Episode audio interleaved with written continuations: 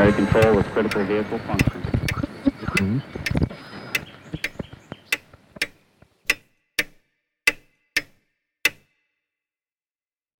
Herzlich willkommen zu Zukunft Denken. Wir sind mittlerweile bei der zehnten Episode angelangt und ich freue mich ganz besonders, dass Sie mir zuhören und natürlich auch, dass immer wieder neue Hörerinnen und Hörer dazustoßen. Bitte vergessen Sie nicht, wenn Ihnen diese Episode gefällt, empfehlen Sie sie weiter.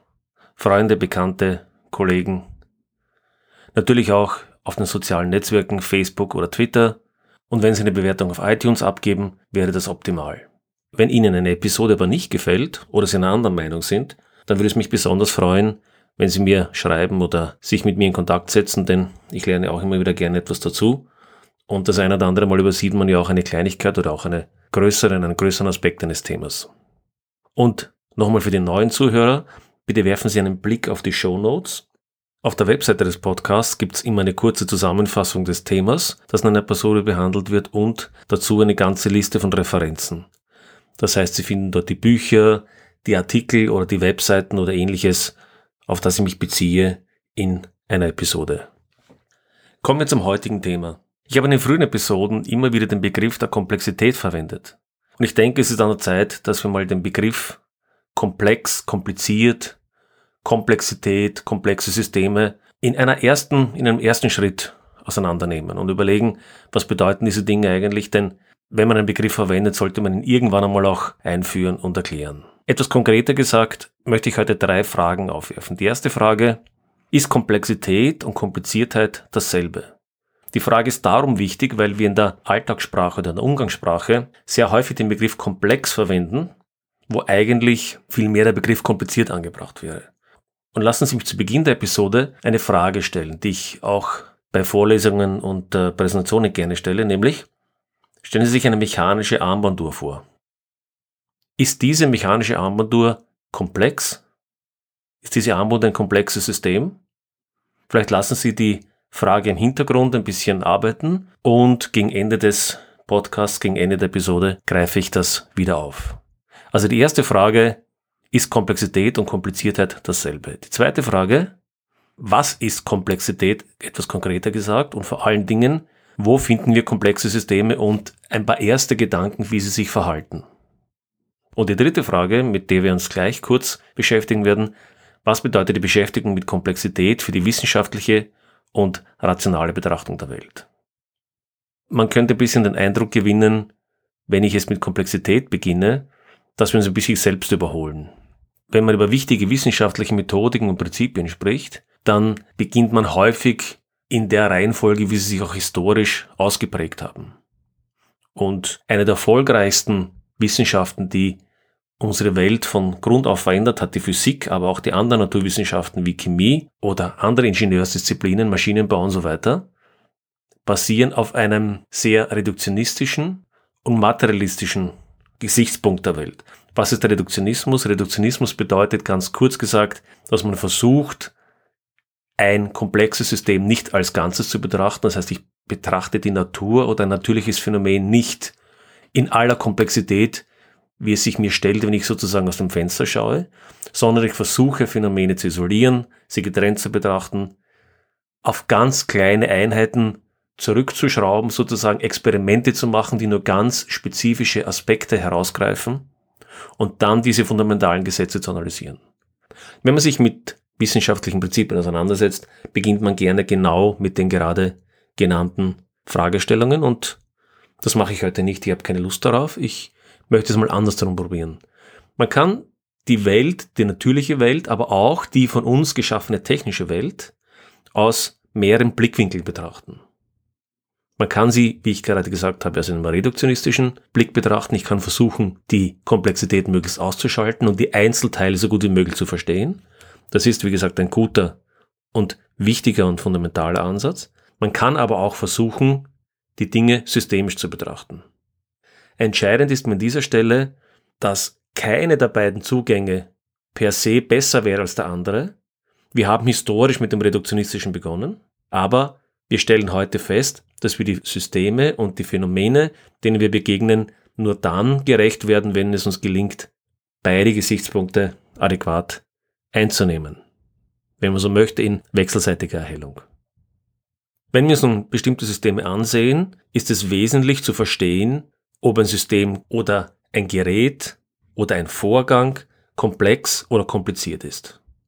Denn komplexe und komplizierte Systeme verhalten sich sehr unterschiedlich Sie müssen mit unterschiedlichen Methoden untersucht werden und vor allen Dingen ist das Risikomanagement, das Management solcher Systeme, die Kontrolle, die Fehlersuche, die Vorhersage in einem großen Maße unterschiedlich, ob es sich um ein simples, ein komplexes oder ein kompliziertes System handelt.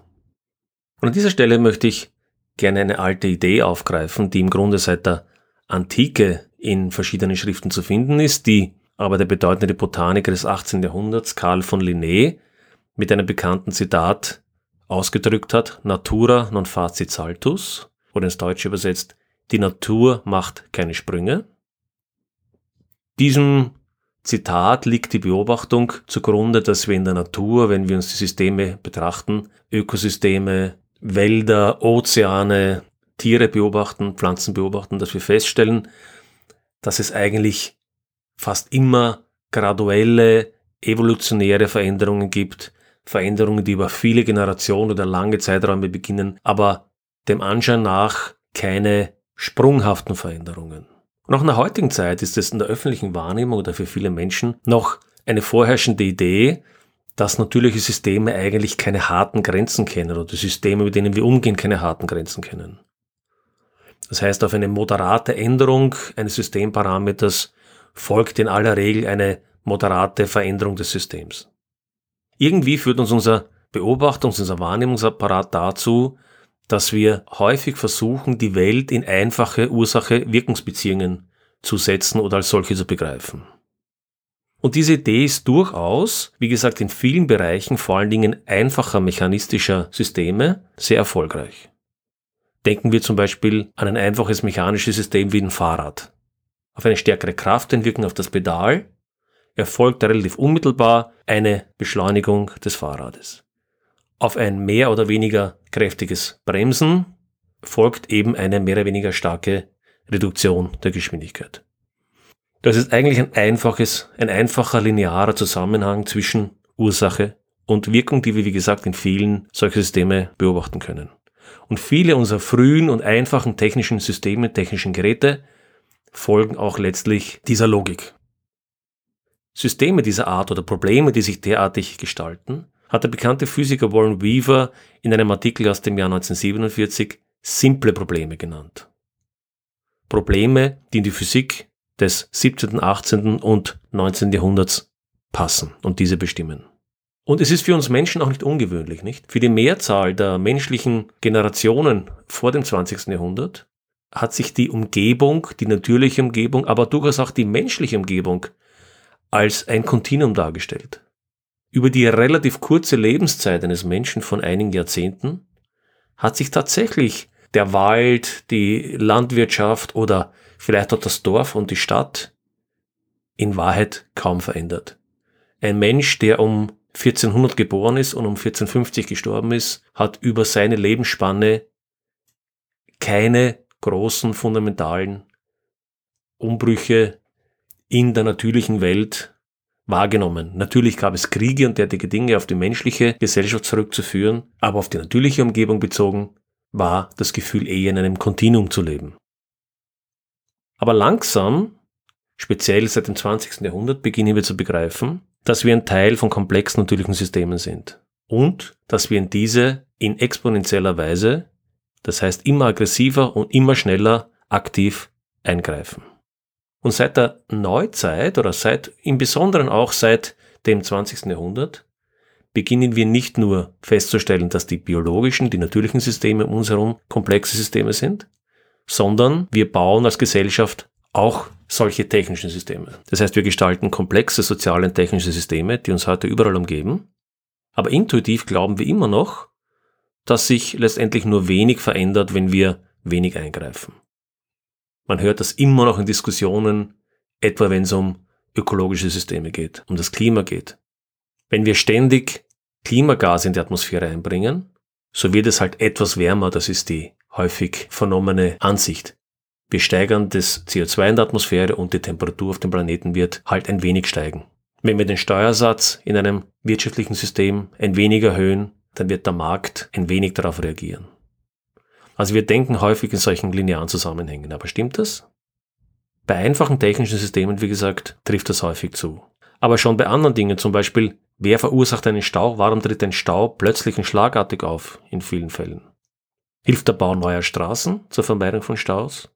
Wie kann es sein, dass der Wert eines Aktienindex innerhalb von Minuten einbricht, einen Großteil seines Wertes verliert und dann innerhalb von Minuten wieder auf den ursprünglichen Wert zurückkommt? Flash Crash, wird das genannt. Wieso steigt der Kurs von Bitcoins stetig über Monate oder über Jahre an, um dann innerhalb von kürzester Zeit auf weniger als den halben Wert zu kollabieren? Welches soziale Netzwerk wird sich durchsetzen? Welches verlieren, wenn man mehrere Konkurrenten am Markt hat? Wer kann das vorhersagen? Und apropos Vorhersagen. Wer hat die Öffnung der Berliner Mauer korrekt vorhergesagt? Und wer hat wirklich geglaubt, dass Donald Trump Präsident der Vereinigten Staaten wird? Oder in natürlichen Systemen, die uns so stabil und so kontinuierlich erscheinen, die Sahara beispielsweise war über lange Zeit mit kleinen Fluktuationen bewachsen, eine Naturlandschaft, bis sie vor rund 5500 Jahren in relativ kurzer Zeit kollabiert ist, also diese Ökosysteme kollabiert sind und die Sahara zu einer Wüste wurde. Und gerade heute, wo wir in viel schnellerer und viel aggressiverer Weise in Ökosysteme eingreifen, beobachten wir immer wieder, dass eben diese nicht schrittweise in kleinen Schritten degenerieren, sondern über lange Zeit diese Eingriffe sozusagen wegstecken und dann in relativ kurzer Zeit ihren Zustand ändern können. Wir kennen das vom Umkippen von Seen oder Meeren, wo beispielsweise vorher ein lebendiges Ökosystem vorgeherrscht hat und dann durch beispielsweise Überdüngung irgendwann einmal ein Punkt erreicht war, der zu viel war und dann das Algenwachstum exponentiell steigt und das Ökosystem zerstört. Oder wir haben beobachtet den Kollaps von karibischen Korallenriffen, die lebendige Systeme waren und in relativ kurzer Zeit in einen von Algen verkrusteten Zustand umgeschwappt sind oder übergekippt sind. Und das ihm bemerkenswerte daran ist, der niederländische Ökologe Martin Schäffer schreibt dies in einem wichtigen wissenschaftlichen Artikel mit sehr knappen Worten, Zitat, nicht ein Wissenschaftler hat diesen schnellen und dramatischen Shift vorhergesehen. Zitat Ende. Natura non facit saltus, die Natur macht keine Sprünge? Wirklich nicht? versuchen wir uns diesem Phänomen oder diesen Phänomenen einmal etwas systematisch zu nähern. Und apropos systematisch, was ist eigentlich ein System, von dem wir die ganze Zeit sprechen? Da möchte ich gerne eine Definition von Daniela Meadows, einer der führenden Forscherinnen im Bereich systemischen Denkens, zitieren. Und ihre Definition lautet wie folgt. Zitat. Ein System ist eine Menge von Dingen. Menschen, Zellen, Moleküle und so weiter die so miteinander verbunden sind und interagieren, dass sie ihr eigenes Verhalten zeigen. Zitat Ende. Systeme sind also nicht Einzeldinge, sondern Systeme sind eine Menge von Dingen. Dinge, die miteinander interagieren. Und Systeme zeigen dabei häufig ein Verhalten, das durch die Betrachtung der einzelnen Bestandteile alleine nicht verstanden werden kann. Das bedeutet nicht, dass das Verhalten der Einzelteile irrelevant wäre, aber wenn ich das Einzelteilchen, den Teil betrachte, fällt es mir in der Regel nicht leicht oder ist es oft nicht möglich, das Gesamtverhalten des Systems zu verstehen. Wer könnte etwa das Verhalten tausender Menschen bei einem Popkonzert beschreiben und vorhersagen, wie sich diese während des Konzerts verhalten, wenn er in seinem Leben nur einem einzelnen Menschen als Untersuchungsobjekt begegnet wäre? Außerdem stellt sich natürlich die Frage, wo beginnt ein System und wo endet es? Die Frage wird in der Regel so beantwortet, dass man eine Systemgrenze an der Stelle zieht, wo eigenständiges und abgeschlossenes Verhalten beobachtet werden kann. Und die Betonung liegt auf kann, das heißt, ich kann natürlich durchaus eine Systemgrenze so ziehen, wie sie in meiner Betrachtung im Augenblick nützlich erscheint. Ein Mensch kann daher als System betrachtet werden. Eine Gruppe von Menschen ebenfalls ein anderes System. Ein Organ kann als System betrachtet werden, als System verschiedenster Zellen und, und so weiter und biochemischer Vorgänge oder ein Teich, ein Wald oder das Internet. Und wir erkennen schon, dass Systeme auch Hierarchiegruppen bilden können. Bleiben wir beim Menschen. Eine Aminosäure, eine Zelle, ein Organ wie das Herz, der Mensch. All das kann als System betrachtet werden. Dann eine Familie, also eine Gruppe von Menschen, eine Kleingruppe, eine Universität oder eine Firma, ein Unternehmen, eine Stadt, ein Land, die Menschheit. All diese Entitäten, all diese, ja, all diese Gruppen von Teilen können als System beschrieben werden. Als System, in denen die Teile wechselwirken und das Gesamtverhalten des Systems sich eben aus dem Verhalten der Einzelteile sowie, und das ist ganz wesentlich, der Interaktion der Teile miteinander ableitet. Man kann daher beobachten, dass Systeme häufig ein Verhalten zeigen, das auf der unteren Ebene der Teilchen eigentlich gar keinen Sinn macht, diese Beschreibung des Verhaltens zu verwenden. Man spricht dann von Emergenz, also auf der systemischen Ebene kommt es zu neuen Verhaltensmustern, sie emergieren sozusagen, die auf der unteren Systemebene eigentlich keinen Sinn machen. Das hört sich jetzt sehr schwierig an, aber es ist im Grunde ganz einfach zu verstehen. Denken wir an einen Begriff wie Politik. Der Begriff der Politik macht etwa bei der Beschreibung einer Stadt oder einer Nation zweifellos Sinn. Gehen wir eine Ebene tiefer. In einer Firma, einem Konzern wird auch noch fallweise von Firmenpolitik, Konzernpolitik gesprochen. Da hat es noch einen gewissen metaphorischen, eine metaphorische Wirkung. In einer Familie Familienpolitik, das ist schon eigentlich, da wäre, da wäre die Metapher schon sehr, sehr weit gestreckt. Also ich glaube, in einer Familie oder im Freundeskreis wird kaum mehr jemand von einem politischen Verhalten innerhalb dieses, innerhalb dieser Gruppe sprechen. Und wenn wir noch weiter hinuntergehen in der Hierarchie zum Einzelmenschen, wie soll ein Einzelmensch alleine Politik betreiben, nicht? Und bei Organen oder Aminosäuren, glaube ich, erschließt sich davon selbst, dass der Begriff gar keinen Sinn mehr macht. Ein Mensch kann keine Gruppendynamik an den Tag legen. Eine Gruppe von Studenten oder ein Volleyballverein sehr wohl. Damit haben wir implizit noch einen zweiten wichtigen Aspekt angesprochen, nämlich Skaleneffekte. Was bedeutet das? Im Grunde genau das, was ich gerade über die Politik angesprochen habe, nämlich wir müssen aufpassen, Verhaltensweisen, Managementregeln, Vorhersagetechniken und so weiter, die auf einer Ebene gut funktionieren können, auf andere Ebenen zu projizieren und zu glauben, dass sie dort in einer ähnlichen Weise wirken. Wieder ein Beispiel. Ein Dorf ist keine große Familie. Die Art und Weise, wie sie in einer Familie, im familiären Kreis Probleme lösen können oder gewisse Vorhersagen treffen können, wie sie beschreiben, wie eine Familie arbeitet, das funktioniert schon in einem Dorf nicht mehr.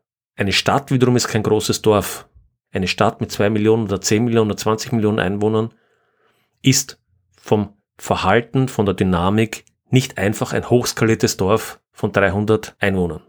Und ein Land ist keine große Stadt. Die Welt ist kein großes Dorf. Wir erleben an jeder dieser Ebenen andere Dynamiken, anderes Verhalten und entsprechend sind auch andere Arten des Umgangs, des Managements und auch der Vorhersagetechniken notwendig und der Problemlösungstechniken notwendig. Und daher, wie gesagt, die Welt ist kein großes Dorf und der Begriff Global Village, wie er ganz gern aus dem Internetzeitalter herausgekommen ist, auch entsprechend unsinnig. Was macht nun ein System zu einem komplexen System im Unterschied zu einem simplen System? In Wahrheit haben wir das vorher schon besprochen. Komplexe Systeme bestehen aus einer größeren Zahl an Teilen, die auf vielfältige Weise miteinander interagieren. Und diese Teile können durch die Interaktion miteinander ihr eigenes Verhalten auch noch verändern.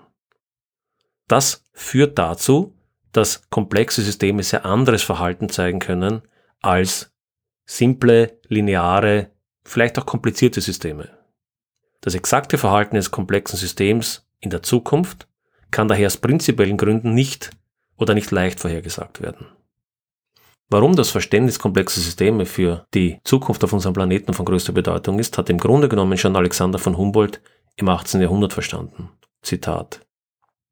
In der großen Verkettung der Ursachen und Wirkungen darf kein Stoff, keine Tätigkeit isoliert betrachtet werden. Zitat Ende. Und Andrea Wulff führt in ihrer wunderbaren Humboldt-Biografie weiter aus, Zitat. Humboldt erkannte, dass die Natur ein Netz des Lebens und eine globale Kraft ist. Er war der Erste, der begriffen hatte, dass alles mit allem wie durch tausend Fäden verbunden ist. Dieser neue Naturbegriff verändert auch unsere Sicht auf die Welt. Zitat Ende. Und an dieser Stelle möchte ich gleich eines mitnehmen, das wir in einer späteren Episode noch genauer diskutieren würden, diese Tatsache, dieser neue Naturbegriff verändert auch unsere Sicht auf die Welt. Diese Erkenntnis halte ich für extrem wichtig, denn wir machen in der heutigen Zeit immer noch aus meiner Sicht den Fehler, den Begriff der Umwelt zu verwenden, Umweltschutz. Und das halte ich im Sinne der komplexen dynamischen Systemen, die wir eingebettet sind, für einen großen Fehler. Es gibt in diesem Sinne keine Umwelt. Die Umwelt, die Welt, in der wir leben, ist mit uns aufs engste verbunden, ist mit unserem Wirtschaftssystem ins engste verbunden. Das heißt, es geht nicht um Umweltschutz, weil das legt nahe, dass wir irgendetwas Externes schützen zum Eigenzweck oder zu irgendeinem Zweck, der jetzt erst definiert werden müsste, aber das ist nicht der Punkt. Wir schützen keine Umwelt. Wir schützen oder wir betrachten Systeme, in die wir aufs engste eingebettet sind. Aber das ist ein kleiner Vorgriff auf spätere Episoden. Fassen wir heute zusammen. Was ist jetzt noch einmal kompliziert? Kompliziert ist ein System oder eine Sache für irgendjemanden. Also anders gesagt, der Begriff kompliziert benötigt eigentlich immer eine Referenz. Wenn Sie sagen, das ist kompliziert, dann meinen Sie damit häufig implizit, das ist kompliziert für mich. Aber was kompliziert für mich ist, zum Beispiel das Reparieren eines Computers, muss für einen anderen Menschen, für eine Technikerin, die vielleicht diesen Computer acht Stunden am Tag repariert, ist vielleicht eine Banalität. Die braucht für das Reparieren fünf Minuten und ich wäre völlig überfordert, um diesen Fehler zu beheben. Das heißt, kompliziert benötigt eine Referenz. Komplizierte Systeme sind also für mich oder für irgendjemanden schwer verständlich, aber sie sind nicht prinzipiell undurchsichtig und Kompliziertheit ist daher kein systemischer Zustand oder keine systemische Eigenschaft. Komplizierte Systeme lassen sich in aller Regel immer noch sehr gut vorhersagen, wenn man sich mit diesen Systemen hinreichend beschäftigt. Und damit komme ich auf die Frage zurück, die ich Ihnen ganz am Anfang gestellt habe. Ist die mechanische Uhr ein komplexes System? Interessanterweise, wenn man diese Frage vor einem Auditorium stellt oder vor Zuhörern stellt, zeigen sehr häufig die meisten Menschen auf und vertreten die Ansicht, ja, eine mechanische Uhr ist ein komplexes System. Und ich glaube, da steckt genau dieser umgangssprachliche Irrtum drinnen, den ich versucht habe heute aufzuklären. Denn tatsächlich, ein weniger komplexes System als eine mechanische Uhr werden Sie in unserer technischen Welt kaum finden. Sie ist völlig abgeschlossen, sie interagiert nicht mit anderen Systemen, mit der einzigen Ausnahme, dass sie vielleicht, wenn sie keine automatische Uhr ist, aufgezogen werden muss oder eingestellt werden muss. Sie hat vielleicht viele Teile, sie hat viele Zahnräder und andere mechanische Objekte und wie gesagt, für mich persönlich wäre es ein kompliziertes System, weil ich nicht geschult und nicht in der Lage bin, eine mechanische Uhr zu reparieren oder zu verstehen im Detail, aber für einen Uhrmacher ist es kein Problem, einen Fehler in einer mechanischen Uhr zu beheben. Oder eine Rube Goldberg Maschine, kennen Sie sicher, diese komplizierten Maschinen, die irgendwie 100 Dinge tun und klingen und leuchten und der Reihenfolge irgendwas, irgendwelche Dinge ablaufen lassen. Auch das sind keine komplexen Systeme, sondern komplizierte Systeme. Und komplizierte Systeme zeigen in der Regel auch ein relativ eingeschränktes Verhaltensmuster. Oder eines jedenfalls, das relativ einfach vorhersagbar ist. Komplex im Gegensatz dazu, Komplexität ist eine systemische Eigenschaft. Ein System ist komplex oder simpel und das bezieht sich nicht auf eine menschliche Referenz. Das heißt, ein System ist nicht komplex für einen Menschen und nicht komplex für einen anderen. Es kann kompliziert für einen sein und nicht kompliziert für einen anderen, aber ein System ist komplex oder es ist nicht komplex. Aber nicht bezogen auf einen Beobachter. Und bei dem komplexen System sind die Verbindungen, die Interaktionen oftmals wichtiger für das Verständnis als die Teile des Systems. Wir haben einfache Komponenten, die interagieren und dabei entsteht eine Dynamik. Zum Beispiel Fische in einem Schwarm, Menschen in einem Konzert, Raubtiere und Beutetiere in der Savanne, Computer oder Sensoren im Internet. Und diese Dynamik der Interaktion kann die Eigenschaft der einzelnen Teile und Umständen verändern. Und damit zeigen komplexe Systeme ein Verhalten, das einfachen Ursache-Wirkungsbegriffen in der Regel nicht gerecht wird. Daraus folgt, dass es häufig nicht einfach oder nicht klar festzustellen ist, wer eigentlich für bestimmte Effekte verantwortlich ist oder diese ausgelöst hat. Wir werden darauf noch genauer mit sehr interessanten wesentlichen Beispielen in einer späteren Episode zurückkommen. Und sie zeigen Verhalten, wie wir es zu Beginn und während der Episode besprochen haben. Komplexe Systeme sind in der Regel dynamisch über die Zeit stabilisiert. Stellen Sie sich vor, ein Mensch, der jongliert, der jongliert drei Bälle vor seinem Körper und dieses System könnte man als dynamisches, dynamisch stabilisiertes System betrachten. Der Mensch muss aktiv etwas tun, er muss aktiv den Ball fangen und ihn wieder in die Höhe werfen. Und solange er das tut, bleibt dieses System, diese drei Bälle, die in relativ engem Bereich vor diesem Menschen sich bewegen, in diesem dynamischen Zustand. Sobald der Mensch aufhört und den Ball nicht mehr fängt, fallen die drei Bälle auf den Boden und gehen dann dort in einen statischen Zustand über. Und diese dynamische Stabilisierung erleben wir in fast allen komplexen Systemen, die sich in einem bestimmten Zustand über längere Zeit stabilisieren, wie zum Beispiel unser Klimasystem, das sich über einen langen Zeitraum an der Temperatur stabilisiert hat, die für uns als Menschen in unserer menschlichen Entwicklung augenscheinlich optimal war. Und diesen Temperaturbereich beginnen wir nun sehr schnell zu verlassen. Dynamische komplexe Systeme zeigen häufig auch so eine Art von Selbstheilung. Ich habe das vor an den Beispielen wie den Korallenriffen oder den Seen, die, bevor sie umkippen, obwohl ständig ein Übermaß an, an Nährstoffen zugefügt wird. Sehr häufig, wenn man diese Systeme betrachtet, fällt einem kaum auf. Auch Experten, die diese Systeme betrachten, erkennen oft nicht, dass diese Systeme sich in Wahrheit schon in ärgsten Schwierigkeiten befinden, weil die dynamischen Eigenschaften des Systems, die Tiere, die Pflanzen oder auch die Menschen im Internet, die das Internet konfigurieren und die Netzwerke konfigurieren und so weiter, so viel und so hart daran arbeiten, diese Systeme in einem bestimmten dynamischen Gleichgewicht zu stabilisieren, dass es gar nicht leicht auffällt, in welcher Bedrängnis das System schon ist. Und dann reicht oft zu einem bestimmten Zeitpunkt eine relativ kleine zusätzliche Belastung, ein Stressfaktor, und dann kippt das System unerwartet schnell und in eine Richtung, die wir kaum vorhersagen können. Das heißt, wir sind wieder zu Ende bei Linné und Humboldt angelangt und wir erkennen, dass beide die Aussagen beider durchaus eine Berechtigung haben. Linné hat recht oder hatte recht insofern, als sich dynamische, komplexe Systeme oftmals über einen langen Zeitraum nur evolutionär in kleinen Schritten verändern und eigentlich ein nach außen hin oft relativ statisches Verhalten darstellen. Und bei dieser ganz oberflächlichen Betrachtung kann man aber das, was Humboldt eben schon beschrieben hat, leicht übersehen, in welch komplexer Weise Systeme von Systemen miteinander verzahnt sind und voneinander abhängig sind und es dann durch unter Umständen kleine Veränderungen zu weitreichenden Konsequenzen für diese Systeme kommen kann. So hat Humboldt etwa erkannt und beschrieben, dass es einen Zusammenhang gibt zwischen der Abholzung von Wäldern und ökologischen Folgen wie Überschwemmungen und Bodenerosion. Am Valencia-See etwa beschreibt er vom Menschen verursachte Klimaveränderungen und andere ökologische Kettenreaktionen. Hunderte Jahre später haben wir diese wesentlichen Erkenntnisse leider in vielen Fällen in unseren Gesellschaften immer noch nicht hinreichend verstanden. Und ein letztes Wort, nicht nur natürliche Systeme sind komplex, sondern technische Systeme waren über lange Zeit der Menschheitsgeschichte relativ simpel oder bestenfalls kompliziert. Warum? Es waren einfache abgeschlossene Systeme, die relativ schlichte lokale Probleme gelöst haben, Werkzeuge, Pumpen, solche Dinge und die Nutzer waren meist Individuen oder vielleicht kleine Gruppen. Heute hingegen bauen wir komplexere und komplexe Systeme. Im Wesentlichen trägt dazu natürlich die Informationstechnologie bei, die durch Netzwerke, durch IT-Netzwerke, aber auch durch menschliche Kooperation im globalen Maßstab Systeme, Techniken, Werkzeuge, Maschinen miteinander in einen Bezug setzt, Handelsketten, Lieferketten und so weiter, damit in einen Bezug setzt und aus Systemen, die früher simpel waren, heute komplexe Systeme gemacht haben.